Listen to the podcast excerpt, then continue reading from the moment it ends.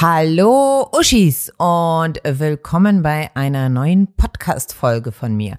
Heute sprechen wir über das Familienbett, über getrennte Betten, allgemein das Schlafverhalten von Erwachsenen und ihren Kindern.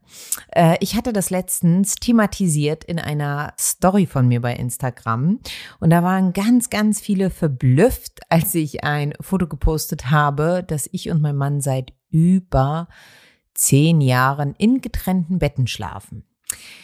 Wie funktioniert das Ganze und warum ist das so bei uns? Also ich fange mal ganz von vorne an. Als wir natürlich geheiratet haben, haben wir noch zusammen in einem ganz klassischen Ehebett geschlafen. Dann kam unser erstes Kind Milan zur Welt. Ähm, und dann haben wir natürlich ganz klassisch ein Beistellbett gehabt, wobei er nie darin geschlafen hat, sondern immer bei uns so in der Mitte. Viele Mamas kennen es. Irgendwann kam natürlich dann die Idee, ihn in seinem Bett schlafen zu legen, aber nicht, weil wir es wollten, sondern tatsächlich, äh, weil man es so eingeblückt bekommt. Man bekommt es von Eltern, Schwiegermama, ähm, Freundin, ähm, von der ganzen Gesellschaft bekommt man gesagt, das Kind muss lernen, alleine einzuschlafen. Das Kind muss lernen, ohne die Eltern zu sein. Und auch wenn der eigene Instinkt bei mir immer dagegen gesprochen hat, haben wir es natürlich auch versucht und haben ähm, Milan an das eigene Bett gewöhnen wollen, antrainieren wollen, so gesehen. Denn natürlich immer, wenn wir ihn in sein Zimmer ganz alleine gelegt haben, hat er geweint. Wir sind wieder rein, dann hat er wieder geweint und immer wieder haben wir das so gemacht und das war ganz, ganz furchtbar. Ich weiß, es hat sich ganz furchtbar angefühlt, dass dieses kleine Würmchen in seinem Zimmer schläft alleine und wir als Paar, zwei erwachsene Menschen, die die Welt ja schon verstehen und ähm, zusammen in einem Ehebett schlafen. Das fühlte sich schon damals für mich so an. Ja, Moment mal, dieses kleine Kleine Wesen muss alleine schlafen in einem Raum und Erwachsene schlafen gemeinsam. Warum? Das habe ich schon damals nicht verstanden. Ganz äh, schnell haben wir natürlich das auch sein gelassen und er schlief dann auch bei uns mit im Bett und ähm, ab dann schlief er eigentlich auch die ganze Zeit bei uns im Bett. Es gab natürlich auch Phasen, ähm, als er älter wurde, wo er selber mal im eigenen Bett schlafen wollte. Ich glaube, da war der vier. Da hatte er immer eine Phase, hat das paar Wochen auch gut geklappt. Da fand er es ganz toll. Äh, so von wegen, ich bin jetzt ein großer Junge, ich habe jetzt ein cooles Autobett und so. Natürlich gab es die Phasen, aber sobald er krank wurde oder irgendwas geschah, war er wieder bei uns im Bett gelandet. Beim zweiten Kind ging es eigentlich schon automatisch, da brauchte ich auch schon kein eigenes Kinderzimmer mehr, dann schlief das Kind schon bei uns im Bett und beim dritten Kind äh, grundsätzlich auch. Irgendwie ist es, ohne dass man es wollte, ganz in, intuitiv ein Familienbett daraus entstanden. Das Problem war, mein Mann hat immer natürlich viel und lange gearbeitet, hatte einen ganz anderen Schlaf-Wach-Rhythmus wie wir und hat irgendwann einfach dort geschlafen, wo er gerade Platz gefunden hatte. Also mal in einem Prinzessinbett, mal in einem Feuerwehrbett und so weiter und so fort, was auch völlig okay war. Und irgendwann waren es dann halt einfach wie jetzt über zehn Jahre, die vergangen waren. Und wer sich jetzt fragt, ja, wie klappt das denn dann? Aber ne, ihr seid doch noch ein Paar, ein Liebespaar, wie klappt das denn mit der Sexualität und so weiter? Ähm, naja, wer sagt denn, dass das nur im Schlafzimmer stattfinden soll, ne?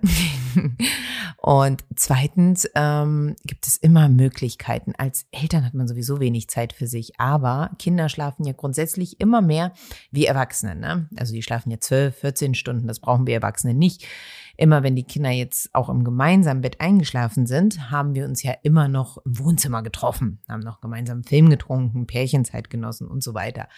Und tatsächlich ähm, ja, reicht das dann auch. Ne? Also wenn man sich liebt, kreativ ist und ähm, Momente nutzt, sich die Zeit auch wirklich nimmt, dann klappt das auch. Also ich glaube, dass den größten Fehler, den Eltern machen, ist tatsächlich, dass sie sich auch diesen Druck machen. Ähm, Kinder müssen im eigenen Zimmer schlafen. Denn Kinder müssen gar nichts. Kinder müssen geliebt werden. Kinder brauchen Liebe, Geborgenheit. Das ist das Einzige, was sie müssen. Und natürlich gibt es auch Familien, wo es nicht klappt. Ne? Wo es gibt, die Kinder sind so unruhig, die schlafen viel besser im eigenen Bett. Die wollen gar nicht so diese ähm, Familienbetten. Die wollen lieber im eigenen Bett. Das ist auch okay. Das aller, allerwichtigste, was ich euch mitgeben kann, macht es so, wie sich's für eure Familie richtig anfühlt. Wie sich's für euch als Mutter auch richtig anfühlt. Lasst euch von niemanden einreden, dass man das nicht so macht, dass ihr euer Kind verwöhnt. Verwöhnen kann man ein Kind sowieso generell nie. Man kann nie ein Kind genug lieben. Das ist jetzt ein Thema, was ein anderes Thema, worauf ich auch noch mal bestimmt einen Podcast machen werde, Kinder verwöhnen. Ähm, aber wenn ihr meint, dass euer Kind bis zehn, sonst man, ne, solange sich's für euch gut anfühlt, im Bett mitschlafen soll, dann tut es. Ich habe noch nie ein Kind erlebt, das mit 15, 16 oder wenn es einen ersten Freund hatte, noch im Familienbett geschlafen hat. Von daher braucht man sich eigentlich keine Sorgen machen. Deswegen macht es so, wie ihr es als Familie für richtig empfindet, so wie es für euch auch gut anfühlt, so wie ihr euch als Paar auch einig werdet. Ne? Es gibt auch Paare, die schlafen nicht in einem Bett, obwohl sie keine Kinder haben, weil der Partner schnarcht oder so. Ich nehme da meinen Opa und ähm, meine Oma, die haben schon immer getrennt geschlafen und haben sich dann gegenseitig besucht. Das hält ja auch eine Ehe frisch. Ne? Also man muss es immer, man kann nicht immer sagen, nur weil es alle so machen, dieses klassische, jedes Kind hat ein Kinderzimmer. Ich finde zum Beispiel Kinderzimmer sind total überbewertet. Warum brauchen Kinder ein Kinderzimmer? Ähm, Schlafzimmer, Schlaf, schlafen das El die Eltern und im Kinderzimmer schlafen die Kinder. Bin ich überhaupt nicht für. Finde ich, ist total, ähm, ja, äh, nicht mehr, ist, wurde früher mal so wirklich antrainiert den Eltern, dann haben es einfach die Eltern gemacht, weil es alle gemacht haben bin ich vom Thema abgekommen, aber ich finde, früher gab es ja sowas gar nicht wie getrennt schlafen. Früher haben die alle noch nicht mal, haben die ein Zimmer gehabt, da haben die alle in einem Schlafzimmer geschlafen und alle zusammen gekuschelt und so. Da gab es auch mehr Körpernähe und so. Und später wurde dann sowas wie, dass die so schnell klarkommen sollen ohne Eltern. Ich persönlich finde es schlimm. Für mich persönlich, wenn das Kind in frühen Jahren schon alleine schlafen muss. Es sei denn, es will das. So, darauf wollte ich hinaus.